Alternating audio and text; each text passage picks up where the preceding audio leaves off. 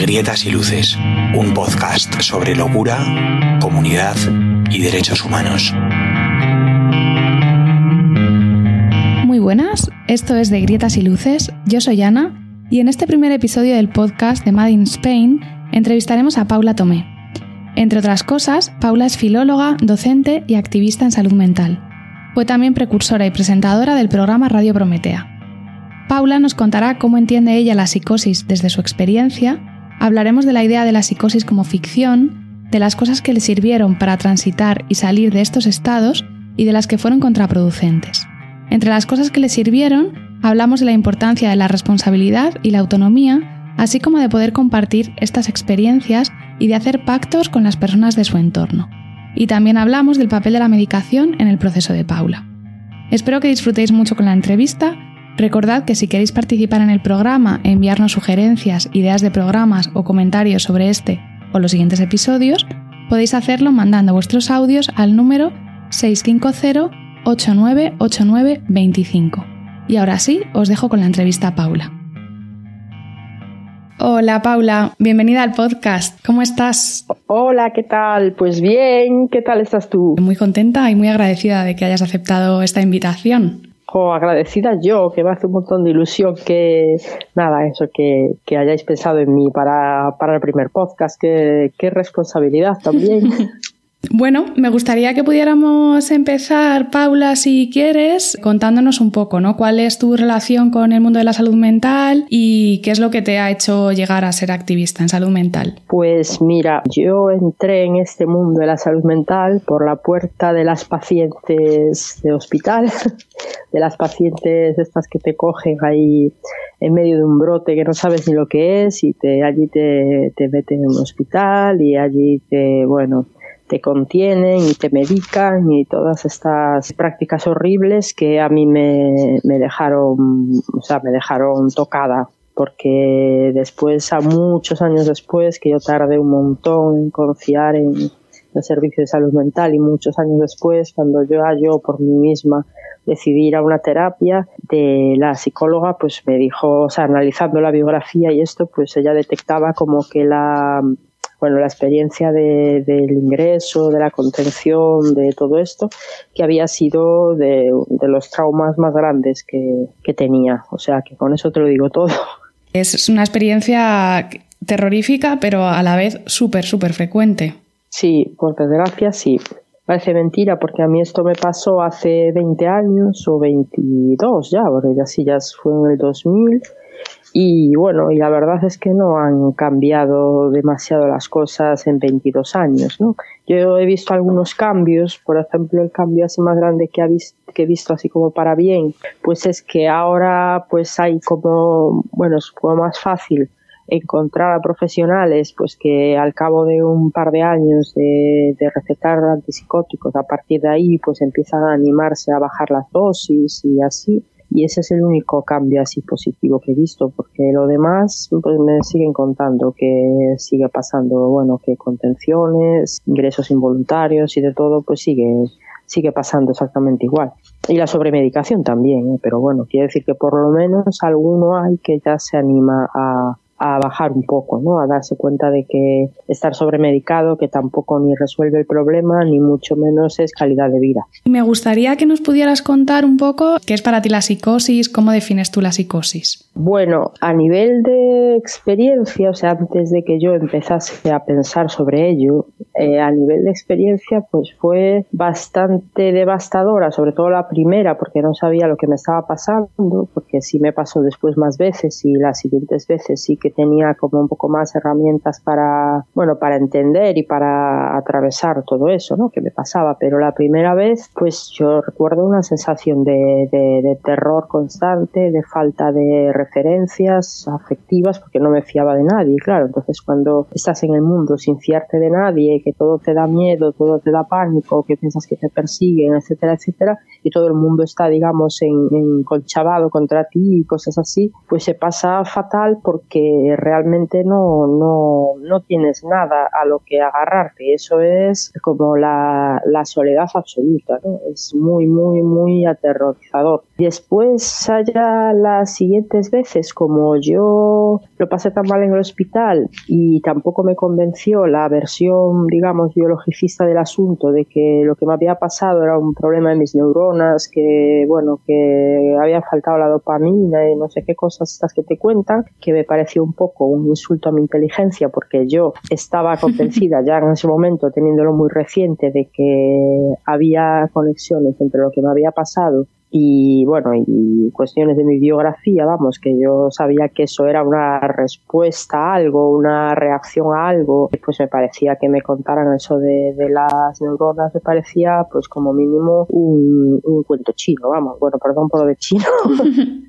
vamos, que, que, no me parecía una, una explicación que a mí me convenciese, ¿no? Y después cuando ya, bueno, digamos en otros episodios que estuve más adelante, que ya tenía un poco de análisis hecho, ¿no? Porque como no quería volver al hospital, pues dije, bueno, pues tendré yo que investigar por mi cuenta a ver qué me ha pasado, por qué me ha pasado y sobre todo cómo puedo hacer eh, si me vuelve a pasar. Entonces al final llegué a la conclusión de que la psicosis pues es un estado mental, pues como estar dormido o como estar, yo que sé, bajo los efectos de alguna sustancia o bueno, algo así, un estado mental diferente al, al mío de siempre hasta ese momento, que era un estado mental que era muy extraño, ¿no? Porque tenía sensaciones de irrealidad, sensaciones de elaborar relatos en tu cabeza, darle significados diferentes a, lo que está pasando, significados que en esos momentos tienen mucha importancia para ti, incluso tienen como categoría de, algo que te guía o que te, como si tuvieran así un componente así medio mágico, ¿no? Medio simbólico, ¿no? Como si fueran así señales de algo y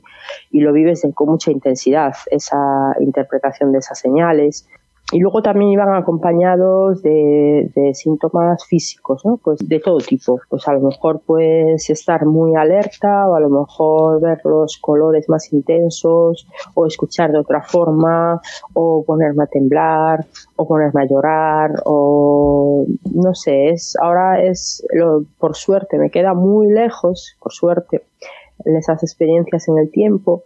Entonces a veces me cuesta eh, conectar con ellas para volver a explicar cómo era, ¿no? Y a veces tiro un poco más de, recuerdos, de, leerme a mí misma de escucharme a mí misma contando cómo eran, pero, pero sí, o sea, sí que era un batiburrillo de, de sensaciones y de interpretaciones de la realidad como muy iba a decir muy locas, pero eso es una evidencia, una redundancia, pero sí muy, muy extrañas, difíciles de, de, encajar, ¿no? Porque después de esas experiencias te quedas como años eh, dándole vueltas, incluso cuando ya no estás en ese estado, sigues buscándole significados, ¿no? Ya no estás en ese estado que en los significados te los crees ni nada, pero sí que sigues un poco dándole vueltas y diciendo, caray, si yo cuando pensaba esto, cuando ponía esta persona en este determinado rol, ¿no? ¿Por qué sería, no? Y qué, qué raro que la cabeza pueda llegar a hacer, a hacer estas cosas, ¿no? A, no sé, a presentarnos la realidad de esta forma así tan surrealista, porque esa es la palabra.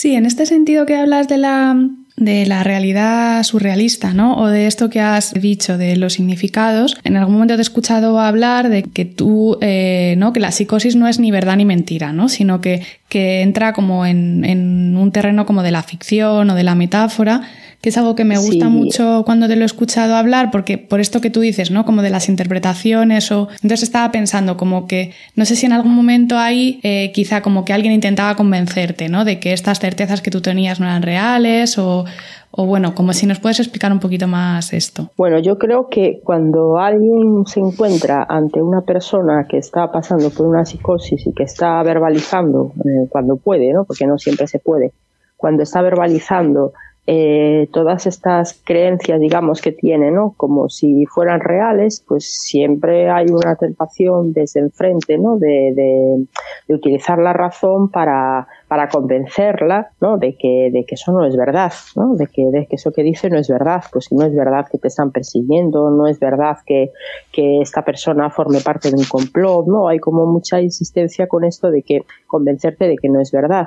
Y yo lo que pensé en relación a eso, porque como yo al final llegué a entender un poco para entender mis procesos, eh, la forma más eh, más fácil o más o que más me convencía, ¿no? valga la redundancia, eh, para entender todo esto era que era una ficción. Entonces la ficción, pues como ficción, no es verdad ni es mentira, es decir, es como una realidad eh, paralela, alternativa, que crea tu mente, pero que no entra en los, no entra en el territorio de la verdad ni de la mentira.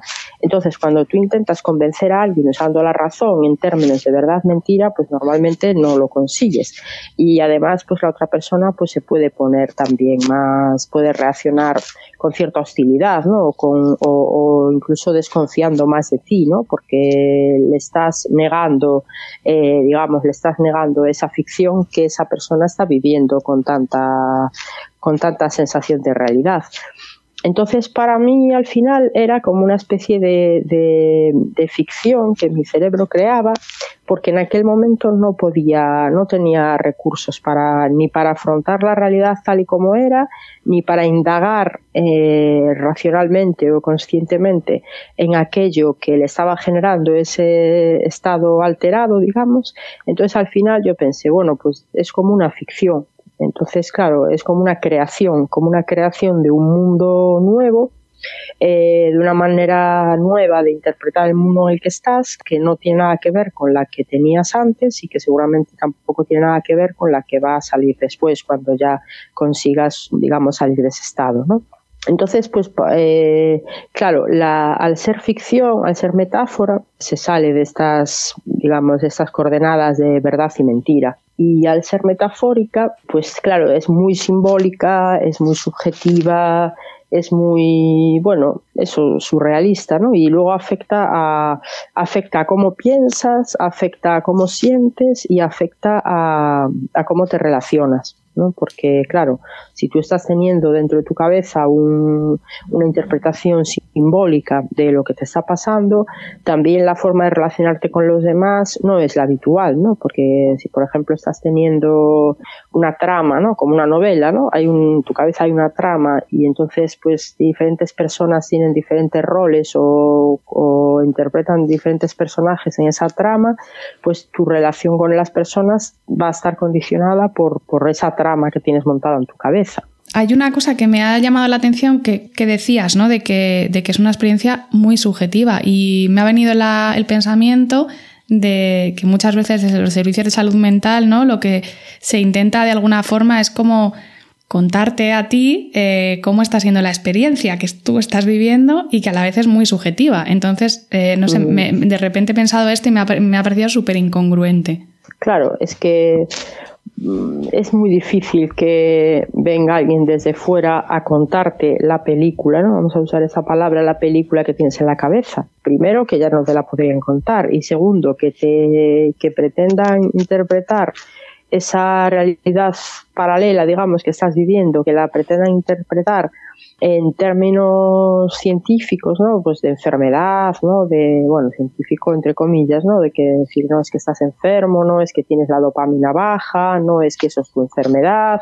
Sí, claro que resulta completamente incongruente porque yo creo que puedes tener miedo cuando estás teniendo una, una, psicosis, pero yo creo que lo último que te sientes en ese momento es enfermo, porque al contrario, tienes como, eh, incluso puedes tener como están activadas todas las alertas eh, para la supervivencia, ¿no? porque es un estrés descomunal, entonces pues a nivel fisiológico lo que se activan son como los mecanismos para la supervivencia, eh, tienes eh, al contrario, tienes una energía extra que no encaja para nada con el concepto de que estás enfermo.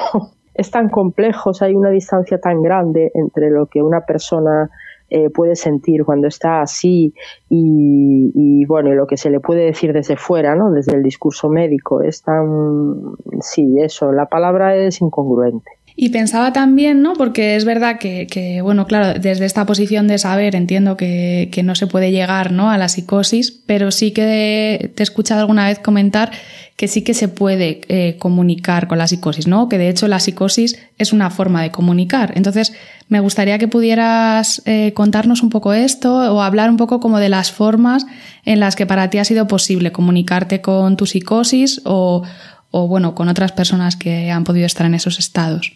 Bueno, eh, comunicar, estás comunicando siempre algo porque estás, o sea, eh, tú tienes una determinada manera de interpretar el mundo y tú te estás moviendo en el mundo siendo coherente con esa manera que tienes en, cabeza, ¿no?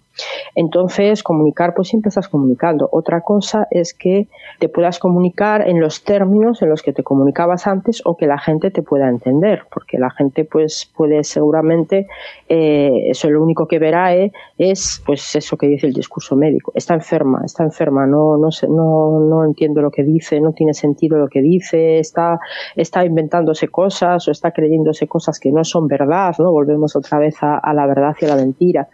Entonces, claro, eh, sí, claro que te comunicas, pero otra cuestión diferente es cómo se te reciba, ¿no?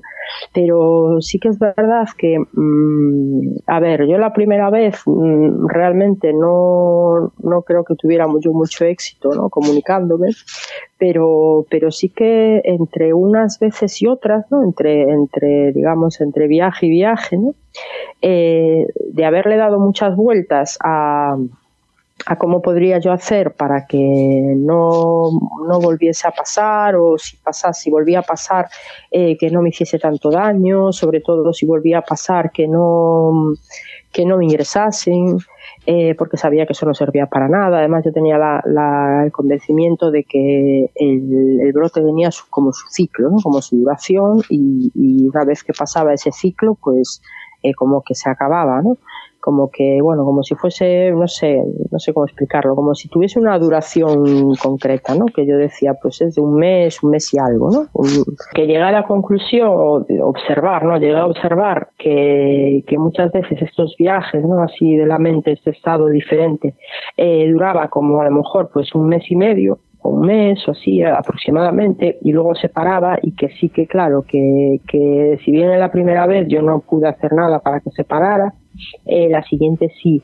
Y lo que podía hacer para que se parara era, primero, que fue yo creo que lo más importante, eh, lo más importante que a mí me ha pasado en, pues en relación a, a, todos estos episodios es ser capaz de darme cuenta en tiempo real que mi cabeza estaba generando una ficción, ¿no? Aunque no tuviese la fuerza, digamos, o el conocimiento para desarticularla de golpe, pero sí por lo menos eh, la conciencia de saber que estaba pasando por ese estado, que estaba dentro de ese estado. Entonces, claro, eso eh, me ayudó muchísimo a eh, no tenerle miedo, porque tenía la, tenía la esperanza, ¿no? De que, ah, bueno, pues esto ya lo he pasado, entonces se va a acabar. Entonces, con esa esperanza que no era muy consciente, ¿no? Al principio no era muy consciente, luego ya se hizo más consciente de que se va a parar, eh, claro, eso me ayudó muchísimo a eh, primero poder comunicarlo eh, con todo el miedo que me daba, ¿no? porque decía, uff, si yo le digo a la gente que, que, me está pasando esto, pues me van a querer ingresar. ¿no? Pero por suerte, pues hubo unas poquitas personas de mi entorno a las que les estoy, vamos, agradecidísima y les estaré agradecidísima siempre, con las que sí pude contar para decir, pues me está pasando esto y tener la confianza de que no me iban a ingresar. ¿no? Y, entonces lo que hacía para que se parara, pues aparte de esa conciencia, de esa tranquilidad de, bueno, se va a parar, primero intentaba dejarme espacio para expresarme, eh, para, para, expresarme, pues un poco quiere decir que si me apetecía bailar, bailaba, que si me apetecía pintar, pintaba, que si me apetecía, no sé, pues yo qué sé, eh, escribir, escribía, ¿no? Para un poco para dar salida así a toda esa energía extraña ¿no? que estaba yo sintiendo y por otro lado lo muy importante también que era cuidar el sueño ¿no? yo sabía que esa, ese estado me iba a llevar digamos de forma natural a no querer dormir ¿no? porque era un estado así como de mucha excitación que iba a no querer dormir pero entonces sabía que tenía que forzarme el dormir porque el dormir iba a hacer eh, que, que, desapareciese o sea que, que se atenuase y que acabase por desaparecer. Entonces, pues, pues para dormir, pues podía tomar, pues no sé, pues infusiones o no sé, o las últimas veces ya si me hacía falta eh, benzodiazepinas, pero, pero bueno, lo que no tomé, porque no le tenía yo mucha manía, eh, lo que nunca llegué a tomar fue antipsicóticos, para, nunca empleé los antipsicóticos para, para bajarlo, solamente en el hospital, la primera vez sí me los dieron, pero mm. después ya no. Después cuando estuvieron a mi cargo ya no, no utilicé antipsicóticos. Que no digo yo que a algunas personas les vaya bien, ¿eh? que, que se le baje con eso y estupendo, pero en mi caso no, no los usé. Me parece súper interesante esto que dices, ¿no? Creo que también es, una cosa, es una frase tuya que te he escuchado decir, que se habla poco de la capacidad que, que tiene la gente de, salir también de estos estados, ¿no? Te escuché decir a ti una vez, se habla mucho te, de que te puedes volver loca, pero muy poco de que puedes salir de ahí, ¿no? Y que parece que la única, bueno, primero que parece que cuando ya te vuelves loca ya no puedes salir, ya siempre vas a ser una loca y, luego que, bueno, que, que, hay como toda una serie de cosas que puedes hacer efectivamente por tratar de salir de ahí. Me parece súper pues potente. Es que claro que no te dicen que, que se puede salir, porque si ya el concepto de, de, de los, del tipo de diagnósticos que nos suelen poner cuando tenemos este tipo de experiencias, ¿no? Que suele ser pues eso esquizofrenia o bipolar o bueno de ese estilo eh, ya los propios diagnósticos como se conceptualizan como, como crónicos, ¿no? Como que se entienden como crónicos y aparecen en la literatura eso médica como crónicos, pues claro, eso va, eh, eso es incompatible con, con salir de esos estados, ¿no? Es como que parece que a lo único que puedes aspirar es a, a, medicarte toda la vida y la medicación, pues con la medicación, pues, pues que tengas suerte a ver si, si, si realmente el tomar antipsicóticos durante años realmente te asegura que durante esos años no vas a tener no vas a tener esos viajes, porque yo conozco a muchísimas personas que llevan tomando antipsicóticos muchos años y no, no porque los dejen de golpe, ni, sino que simplemente incluso en el proceso de tomarlos, tal y como dice el médico que hay que tomarlos y todo esto, pues, pues tener, tener otros episodios a lo largo de su vida. Es decir, el antipsicótico en sí mismo tampoco te, te protege o te impide que, que los vayas a volver a tener. Sí, tiene un nombre un poco engañoso, ¿no? Lo de antipsicótico, pero no es antipsicosis, que es lo que parece que tratan de, de vendernos. Ya. Eh, estaba pensando también, Paula, cuando hablabas, ¿no? De esa necesidad como de eh, bailar, escribir, pintar, ¿no? De repente se me ha venido a la cabeza como la imagen de alguien haciendo eso en una planta de psiquiatría, que me parecía totalmente, bueno, pintar, escribir, depende, ¿no? Bueno, yo, eh, hay unidades donde tienes que pedir un permiso al psiquiatra para tener un bolígrafo, pero, pero es verdad que me parecía, ¿no? Como una manera como un poco libre de expresarse y que me parecía también un poco curiosamente o no sé, que si no, que yo pienso, ¿no? Si no puedes expresar la locura en una planta de psiquiatría donde, donde podrías, ¿no? Que en teoría para mí eh, sería un sitio donde poder expresar eso, pero que no es así. Y que muchas veces precisamente ante ese tipo de comportamientos pues es cuando se, se desatan este tipo de, de, ¿no? de medicación, eh, contención,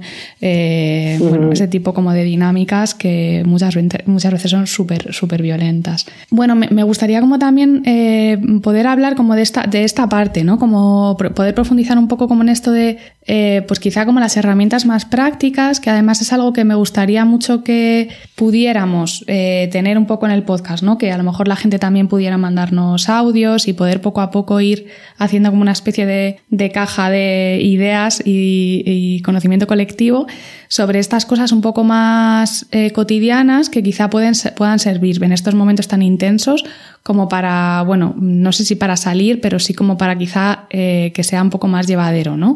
Antes has hablado de las redes afectivas y me preguntaba también cómo hacer eh, en esos momentos en los que la desconfianza está tan eh, presente, ¿no? Como que estás desconfiando de tus relaciones más importantes, ¿cómo pueden hacer, ¿no? O cómo has hecho tú para, bueno, para que esa desconfianza no se llegue a romper del todo, o cómo han podido hacer ellas para conectar contigo, para poder ayudarte un poco en, esos, en esas situaciones. Bueno, yo recuerdo que la segunda vez que me pasó, eh, mis padres me, me quisieron ingresar que bueno, con la información que tenía en ese momento, pues, pues era lo que tocaba, ¿no? Pues desde el punto de vista de ellos, estaban muy asustados.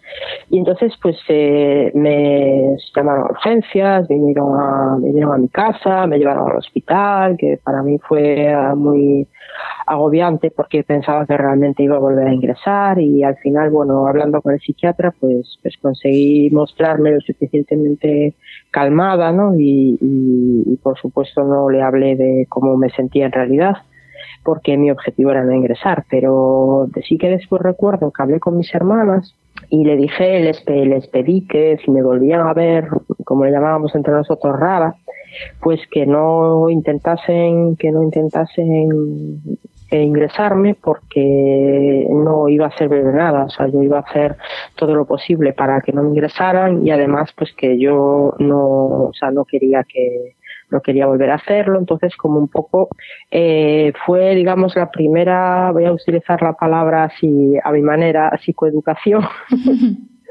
la primera como psicoeducación a mi manera, ¿no? Eh, hecha en casa de que yo intenté hablar con mi entorno cercano de por lo menos de lo que no quería, ¿no? Aunque tampoco tenía muy claro en ese momento cómo iba a conseguir que, que pasara todo aquello sin ingresar, pero sí que tenía muy claro que no quería ingresar y mis hermanas lo, lo respetaron y bueno, yo nunca me cansaré de agradecérselo.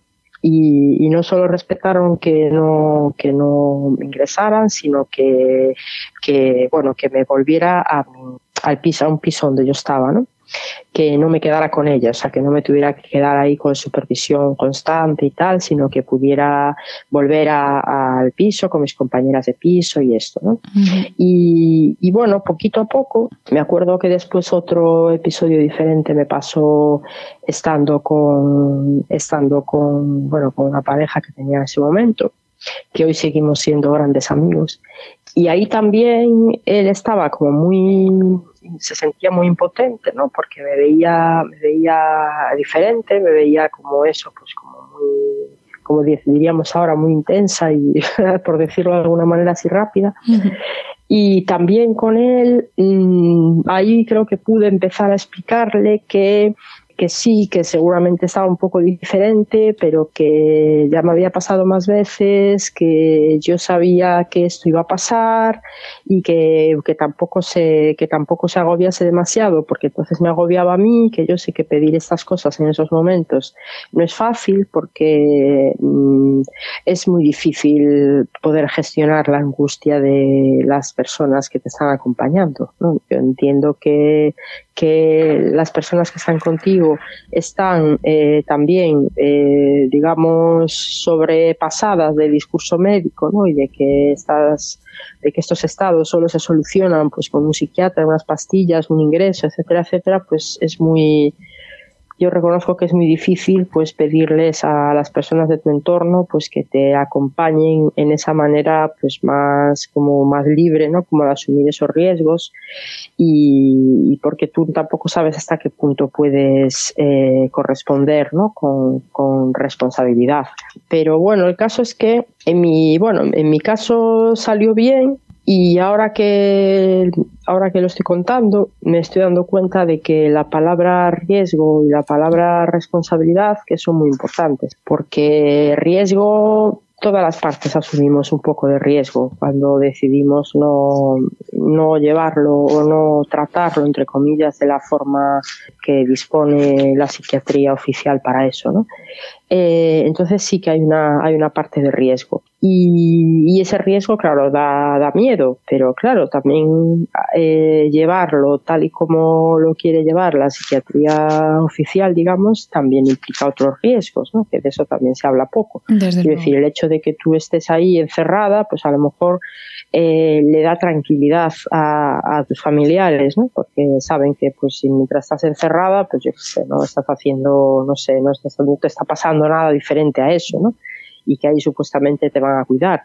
Pero claro, si después eh, el ingreso te, sienta fatal, ¿no? Y sales de allí, pues peor de lo que entraste, o no sé, o eso con, con trauma, pues sí, pues tampoco estás hablando de ese riesgo, ¿no? Pero bueno, fuera de eso, también es difícil hablar de responsabilidad, aunque es muy importante, porque eh, parece que las personas cuando están en ese estado eh, no tienen ninguna responsabilidad ni no tienen ningún tipo de, control sobre sí mismas o sobre lo que les está pasando y eso no es del todo cierto.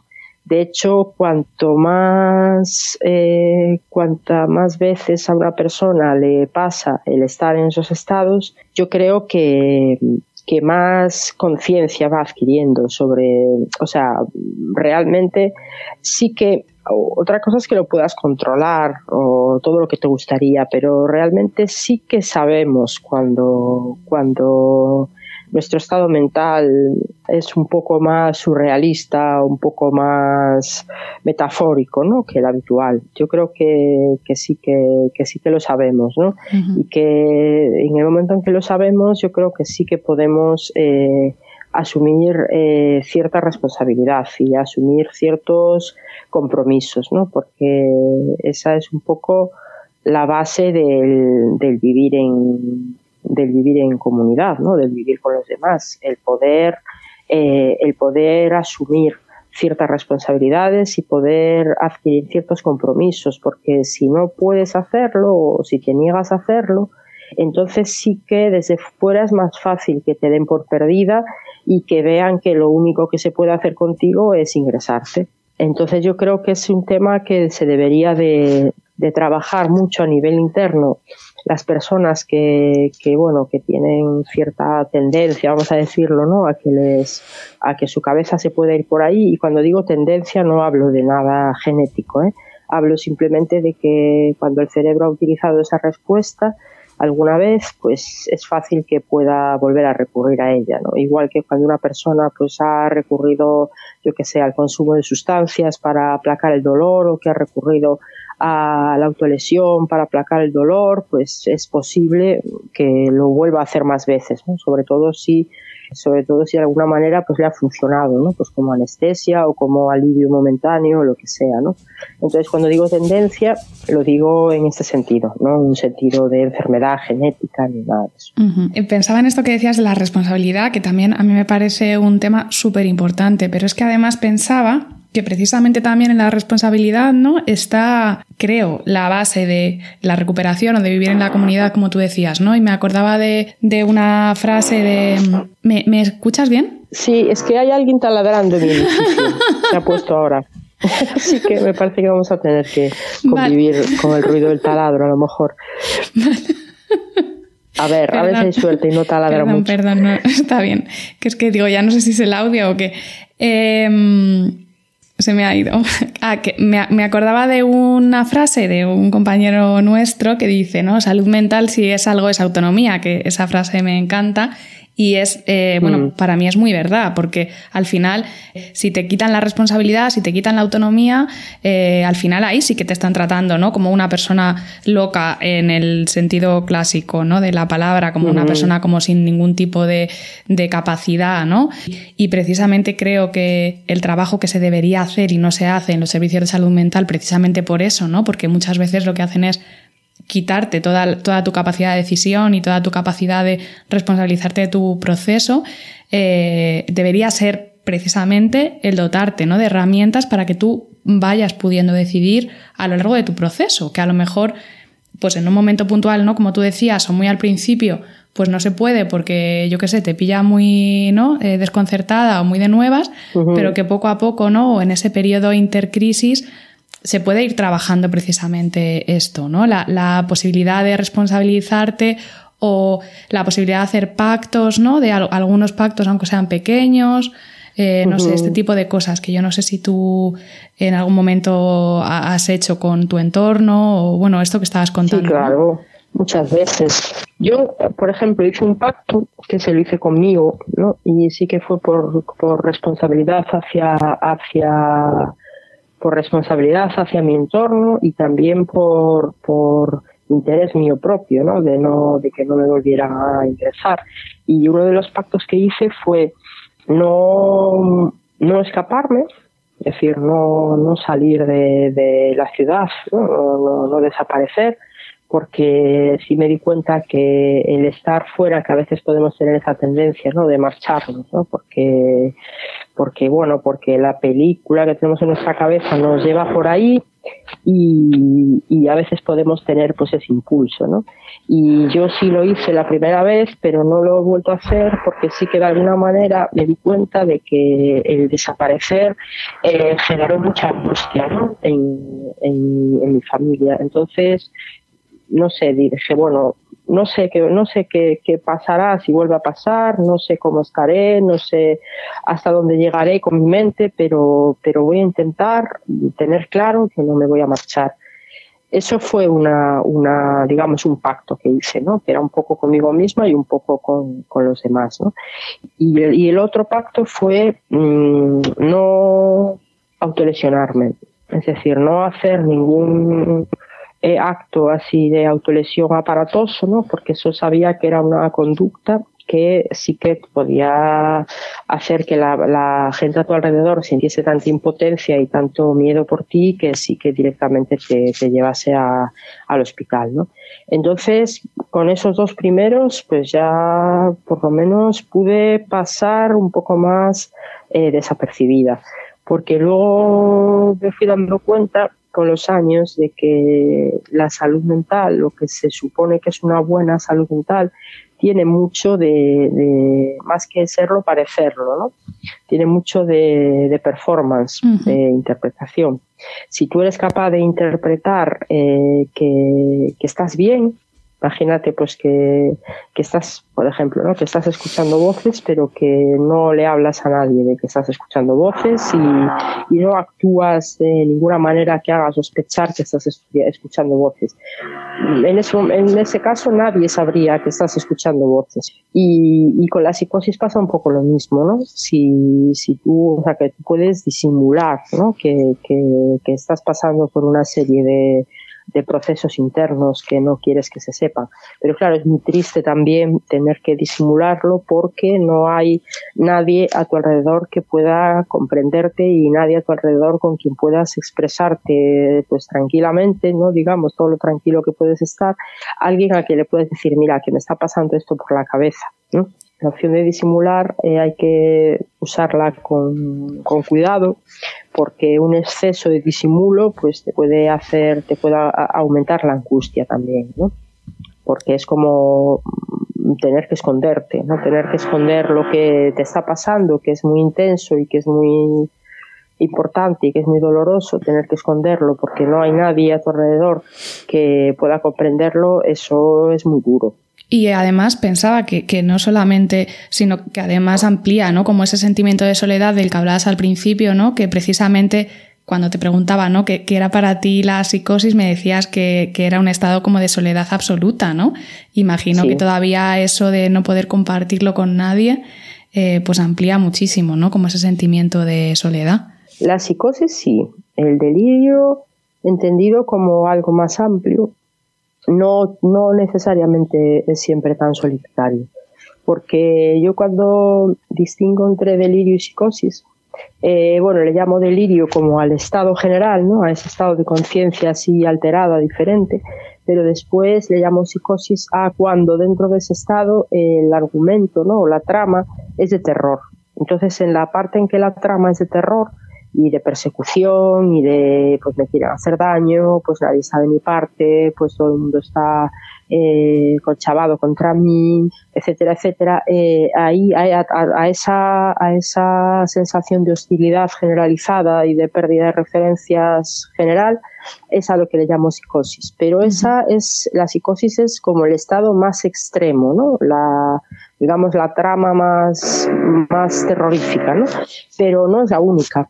O sea, puede, a veces puede haber delirios muchísimo más amables y en los que sí que es mucho más fácil conectar, porque si tú, si tú el argumento que tienes en la cabeza no es que te están persiguiendo, sino que puede ser lo contrario, ¿no? Pues que estás en un mundo de color de rosa, donde todo el mundo te ayuda y donde todo el mundo, donde todo el mundo te sonríe y donde todo el mundo, pues es bueno, digamos, ¿no? Pues que otra cosa es que te vayas, te creas demasiado que todo el mundo es bueno y, peques de, exceso de confianza y te puede venir algún problema por ahí, ¿no? Porque pues realmente tampoco sabes muy bien cómo va a reaccionar la gente, ¿no?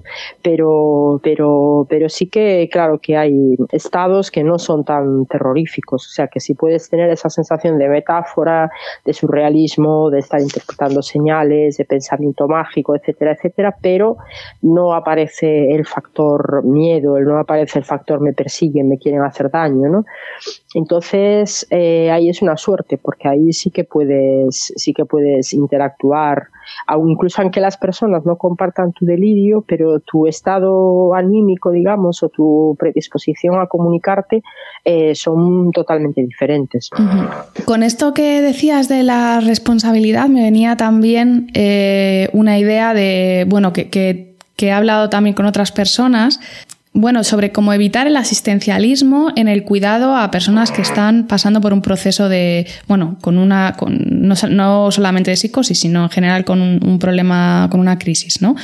Porque claro, lo que, lo que se tiende a hacer en los servicios y también lo que tendemos a hacer casi de una manera eh, casi inconsciente a nivel cotidiano es como hacerlo todo por la persona, ¿no? Como pues cuidarla y pobrecita, ¿no? Que no le pase nada, que no lo, ¿no? Como esta cosa eh, que, bueno, que a veces puede ser excesiva y que también desresponsabiliza a la persona un poco, ¿no? Y que muchas veces eh, también como que le quita eh, capacidad. Y pensaba que en ese sentido había como otras cosas que, bueno, que, que, se me ocurrían, que había podido hablar contigo, había podido hablar con otras personas sobre estas cosas de que las personas que están pasando por estos momentos también puedan hacer cosas como para cuidar al entorno, ¿no? Eh, bueno, pues cada uno, cada una en el momento que pueda, pero pues bueno, quizá responsabilizarse de algo, del cuidado de, de la tarea, de, yo qué sé, de hacer la comida, ¿no? De eh, hacer algo. Claro, claro, es que a ver, el, una,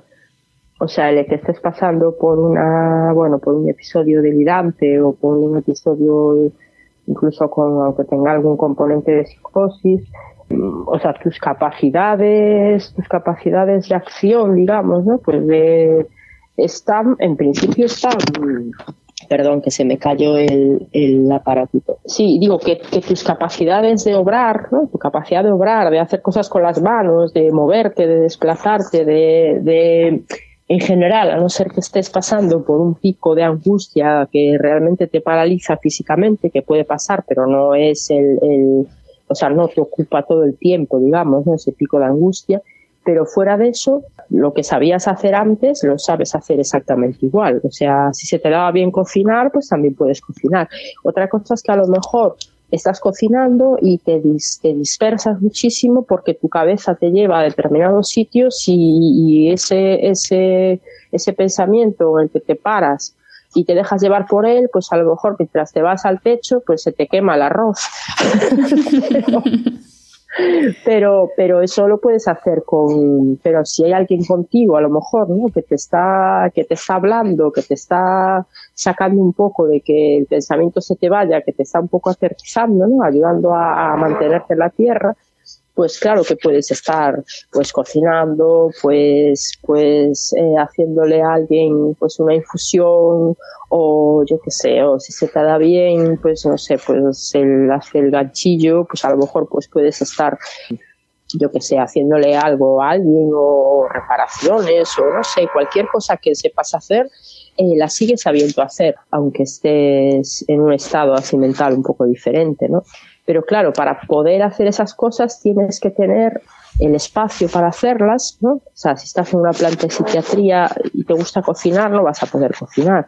Y si estás, no sé, y si te gusta hacer otro tipo de cosas, pues yo qué sé, pues como, no sé, pues correr o, yo qué sé, o, o, cuidar a los animales o lo que sea, pues tampoco lo puedes hacer si estás en una planta de psiquiatría, ¿no? Aquí estamos diferenciando entre cómo transitar un estado de estos con libertad, digamos, ¿no? Pues con una capacidad de acción y en un entorno que sea el tuyo y en el que puedas hacer una serie de cosas para entretenerte, para bajar la intensidad, para comunicarte con los demás, eh, que, no, es una opción que no tienes en, la, en una planta de psiquiatría.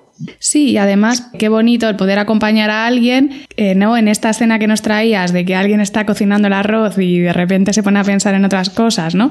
Y la persona que tiene al lado no le dice, anda, quita, ¿no? Que ya lo hago yo. O, no, no, es que le impida cocinar porque es que se va a dispersar, ¿no? Sino que está ahí un poco, pues para ayudarle, ¿no? A volver a la tarea, ¿no? Para poderle, digamos, como acompañar en eso, pero desde luego no impedirle que haga cosas. Claro, claro, eso sería, bueno, para mí ha sido siempre así, o sea, yo me recuerdo haciéndolo todo igual, o sea, solamente que, que él hacía las cosas, pero mi cabeza estaba pensando en cosas diferentes a las que pensaba pues cuando, cuando le estaba dando, yo qué sé, interpretaciones diferentes. Y además me he visto muchas veces, me he visto como haciendo, siendo muy creativa en la cocina cuando estaba así, porque de repente se me ocurría mezclar ingredientes totalmente diferentes, ¿no? Y descubría así sabores nuevos o recetas nuevas. Eso me ha pasado muchas veces.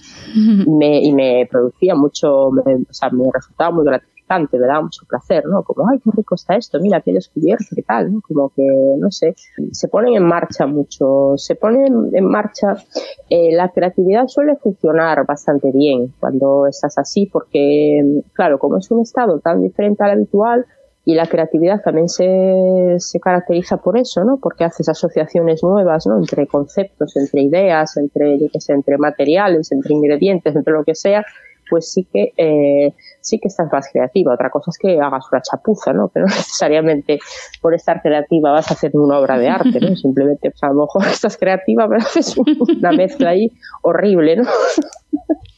Sí.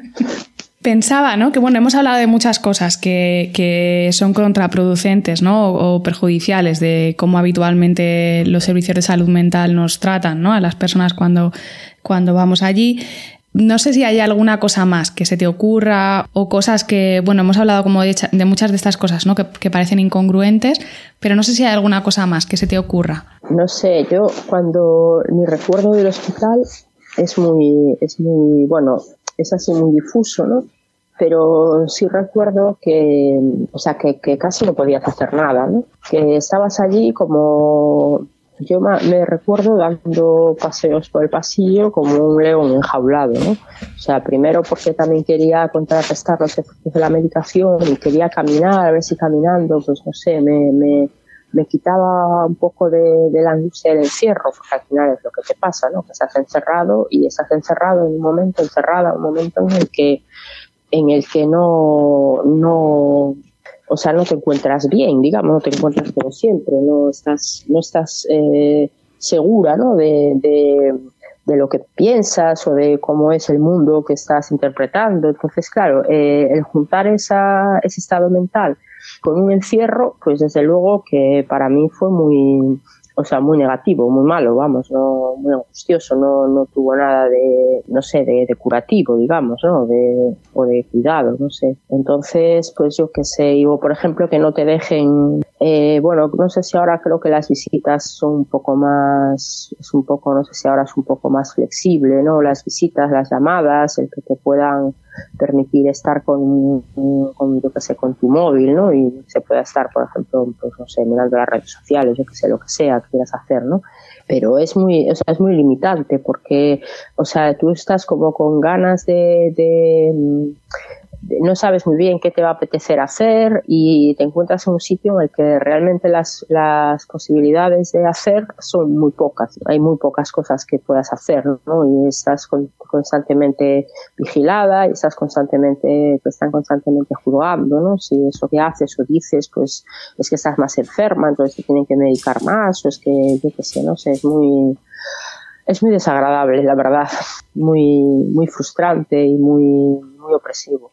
La verdad que sería quizá una buena idea para un programa, ¿no? Poder hablar un poco de este tipo de, de las cosas que cuentas, de esto de las normas, porque es verdad que eh, llama mucho la atención como en algunos sitios se permiten cosas, ¿no? Pues esto que decías, bueno, de los teléfonos móviles, la verdad es que eh, no me viene a la cabeza, yo creo, ninguna unidad donde se permita tener teléfonos móviles, pero por ejemplo, las pertenencias, ¿no? Eh, pues no sé, a mí me contaron hace poco que había, hay una unidad en Madrid donde te quitaban las gafas por la noche para que no te, bueno, autolesionaras con las gafas o algo así. Es como, bueno, yo eh, que llevo gafas, digo, si a mí me quitan las gafas por la noche, o sea, yo me, me angustio muchísimo porque yo por la, es que no veo.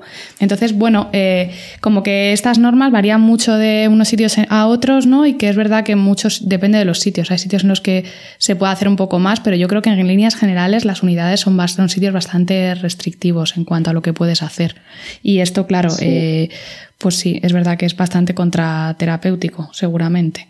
Yo recuerdo que en el hospital había un, había un montón de, de cuentos infantiles estos para colorear, o sea, láminas para colorear, y que un poco que era la, la opción que tenías si querías, no sé, de pintar, pues era colorear esas láminas absurdas. de dibujos animados del año El Catapum, que ya nadie los conocía y los recordaba. Y yo me acuerdo que había pedido, que había pedido unas acuarelas que tenía yo en casa, que me las trajeran, ¿no? Y mis padres pidieron permiso para traérmelas y les dijeron que sí. Entonces, bueno, pues yo estaba ahí pintando mis acuarelas, que por lo menos era un poco, por lo menos por ahí podía eh, expresarme un poquito más, ¿no? Pero no, no había mucho, es que no había mucho, no había libros, no había, no sé, había una tele allí que la ponían en el canal que ellos querían, ¿no? Era todo como muy, era todo como muy absurdo. Me gustaría preguntarte mm, también, ¿no? Y además imagino que es algo que la gente se preguntará, y bueno, ya has contado ya algunas cosas, ¿no? Pero ¿qué, qué papel ha desempeñado para ti la medicación? ¿O en qué momentos crees que puede ser útil? ¿O en qué momentos piensas que la medicación es más un estorbo que una ayuda? No sé si hay algo por ahí que nos puedas contar un poquito más. Para mí la medicación antipsicótica eh, la tomé como seis meses o así. Los, pues la que me dieron en el hospital y la seguí tomando, pues porque en aquel momento pues pensaba que me la tenía que tomar. Y la dejé al cabo de unos meses porque yo recuerdo haberle dicho a mi psiquiatra que si me la podía cambiar o si me la podía rebajar, porque notaba una serie de efectos, pues como que me costaba muchísimo seguir las conversaciones, me costaba pensar eh, y me costaba incluso a nivel muscular, me molestaba mucho porque, por ejemplo, si caminaba, pues me, se me, como se me, no que se me adormecían, se me, ahí no me sale la palabra, se me ponían rígidas, ¿no? las piernas, ¿no? y bueno, efectos secundarios así muy, muy desagradables. Entonces al final, como, bueno, como la psiquiatra no me daba la opción de, quitarla o de cambiarla, o creo que me la había cambiado, pero había sido lo mismo, o no había notado ninguna diferencia, pues al final decidí yo por mi cuenta eh, dejarla. Sí es verdad que, aunque nunca he vuelto a tomar eh, antipsicóticos, Sí es verdad que eh, más adelante eh, me di cuenta de que como el sueño era fundamental, o sea, mantener una buena rutina de sueño era fundamental para que la cabeza no se fuese más de lo que ya se iba, ¿no? Como no, porque sí que la falta de sueño, yo me, sí que me di cuenta que la falta de sueño es mucho más fácil que te lleve hacia, hacia la psicosis, ¿no? Entonces, pues para, para controlar el tema del sueño, pues sí que me, sí que me, he tomado muchas veces eh, benzodiazepinas. Eso sí, para garantizarme que voy a dormir pues 7 8 horas y sé que dormir 7 8 horas eh, me, o sea, es una garantía de que el estado mental no va a derivarse hacia, hacia argumentos así más terroríficos, ¿no? Al estar bien descansada también yo creo que puedes eh, gestionar mejor ese tipo de estado así metafórico, simbólico. ¿no? no sé, para mí lo más importante de la relación con la medicación es que sea una relación en la que tú puedas tener algún tipo de, de, responsabilidad y de agencia en el hecho de tomarla, ¿no? O sea, de que decir, bueno, mira, eh, hoy estoy hoy me noto un poco más, pues yo qué sé, más alterada, más inquieta, como lo quieras llamar, pues mira, casi mejor que, yo creo que es mejor que hoy me tome una pastillita para dormir, porque sé que si no me la tomo me va a costar más dormir, entonces si me la tomo ya me, duermo a la hora que me tengo que dormir y ya sé que voy a descansar las horas necesarias, eh, que puedas tener una cierta, pues eso, capacidad de gestión, ¿no? Sobre, sobre cómo usas los medicamentos, conoces el efecto y sabes en qué momento ese efecto eh, es bueno para, para, tu estado mental, que sea, ¿no? sea de, de, delirio, o sea de angustia, o sea de, tristeza, eh, lo que sea, ¿no? Y eso lo decía la psiquiatra Joana Moncrief, que, bueno, que yo le tengo mucha admiración, ¿no? Porque me parece una buena profesional. Eh, hablando de los psicofármacos en su libro este hablando claro de psicofármacos que ella dice que le habla no digamos a los profesionales y al público en general y dice que tenemos que ser humildes y reconocer que no estamos tratando con enfermedades sino que estamos tratando con eh, interacción de fármacos con personas o sea, eso es lo más importante. Entonces, en la interacción de fármacos con personas, la persona con la que va a interaccionar ese fármaco eh, tiene que tener voz y voto sobre cómo le está sentando eso, cuándo le sienta bien, cuándo no le sienta bien, ¿no? Porque es que si no es una desde fuera dando por supuesto que la interacción entre este fármaco y esta persona va a ser buena sin consultar a la persona que es la que se lo va a tomar y es la que va a sufrir sus efectos tanto los positivos como los negativos, ¿no? Has dicho que dejaste la medicación, de la medicación antipsicótica. Eh, bueno, es verdad que mm, has dicho ¿no? que llevas eh, solamente seis meses con ella, pero no sé, me gustaría preguntarte cómo fue el proceso, cómo fue la decisión y si te resultó algo complicado. Bueno, imagino que por supuesto lo harías sola, ¿no? Sin acompañamiento de tu profesional, pero un poco cómo fue ese proceso. No lo pensé demasiado. O sea, porque mm, también lo bueno de que era la primera vez que me pasaba era que yo tampoco tenía una un historial previo ¿no? de, de, miedo a dejar la medicación o de o que me hubiera pasado previamente que la hubiera dejado me hubiera sentado fatal dejarla no no eh, no o sea no tenía no tenía esos antecedentes digamos ¿no?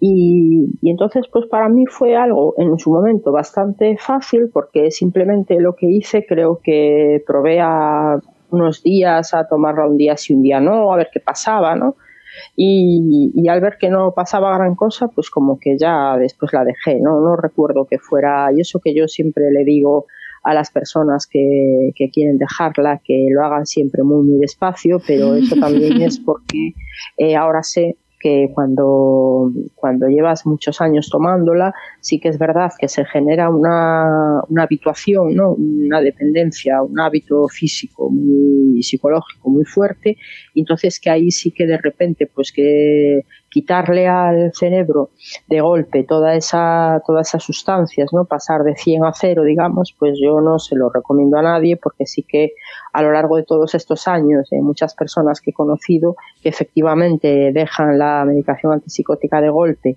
eh, cuando, han, cuando llevaban años tomándola, y, sí que les hace un efecto rebote en forma de, bueno de tener una experiencia delirante no entonces en ese sentido yo ahora con la información que tengo ahora eh, claramente no le recomendaría a nadie que la se la retirase de golpe. Pero bueno como también ahora hay foros no y hay pues se está el compañero Will Hall que hace sus talleres de, retirada de la medicación y los tienes los tienes en YouTube no para bueno para que para no tener que hacerlo así eh, en completa soledad no incluso como decía al principio que incluso por suerte empieza a haber profesionales que ya se dan cuenta de que esto de cantidades enormes de medicación antipsicótica recetadas de por vida que tampoco que tampoco curan a nadie ni mejoran la calidad de vida de nadie, entonces pues también se están apuntando a pues eso, a esta retirada progresiva y acompañada y esto de la medicación que sería la mejor, sería la opción ideal, ¿no? Pues que una persona que,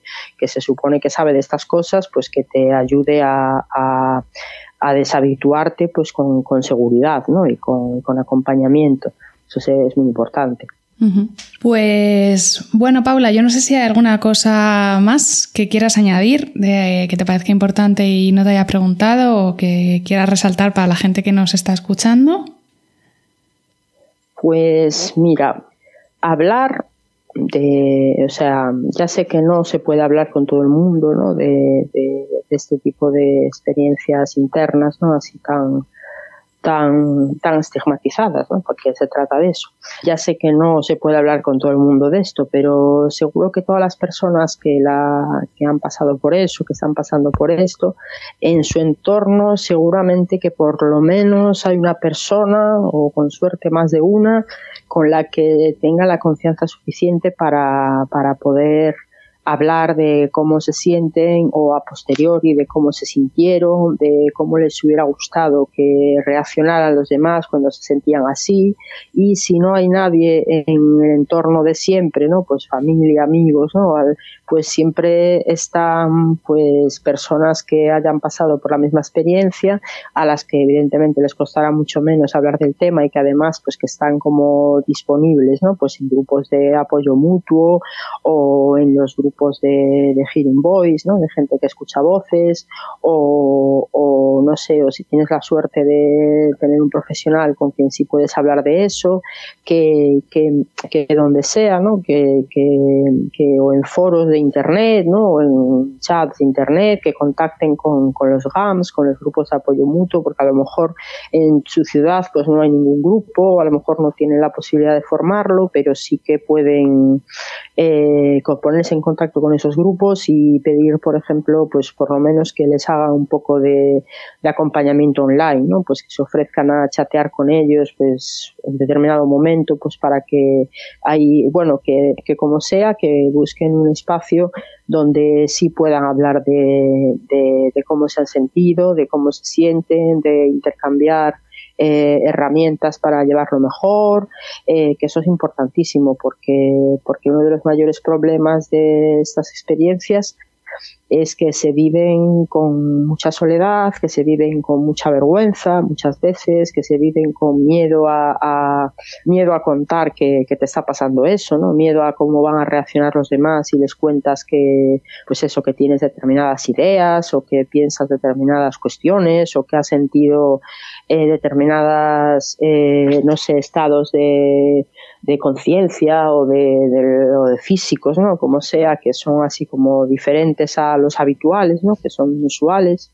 Y bueno, eso, que, que buscar, buscar a los demás, ¿no? buscar con quién poder, buscar con quién poder hablar de, estos estados. Pues Paula, muchísimas gracias por tu tiempo, por aceptar la invitación, por compartir tan generosamente y, y nada, espero que más adelante quieras volver al podcast.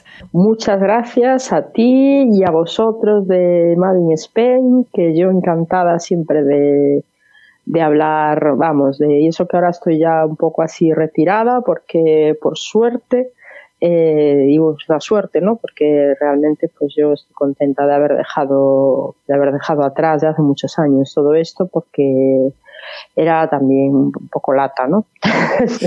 demasiado, había demasiado que, demasiado lo que preocuparse, demasiado que gestionar y tampoco es, tampoco es agradable, aunque tuvieran sus momentos graciosos y interesantes, pero en el fondo para mí no, no fue, vamos, que prefiero estar sin, prefiero estar sin delirar, digamos, pero que, pero que si es por, o sea, si es por echar un cable, sabes, que, de personas que todavía no tienen la suerte de estar desconectadas de estos temas, pues que puede que les puede, no sé, servir para, para llevarlos con, con, menos, con menos sufrimiento, pues yo encantada siempre de poder, poder echar un cable. Y muchísimas gracias. Muchas gracias a ti, Paula. Un abrazo. Un abrazo. Y hasta aquí el programa de hoy. Os recuerdo de nuevo el teléfono del programa por si queréis enviar vuestros audios, que es 650 8989 25. Hasta el próximo episodio.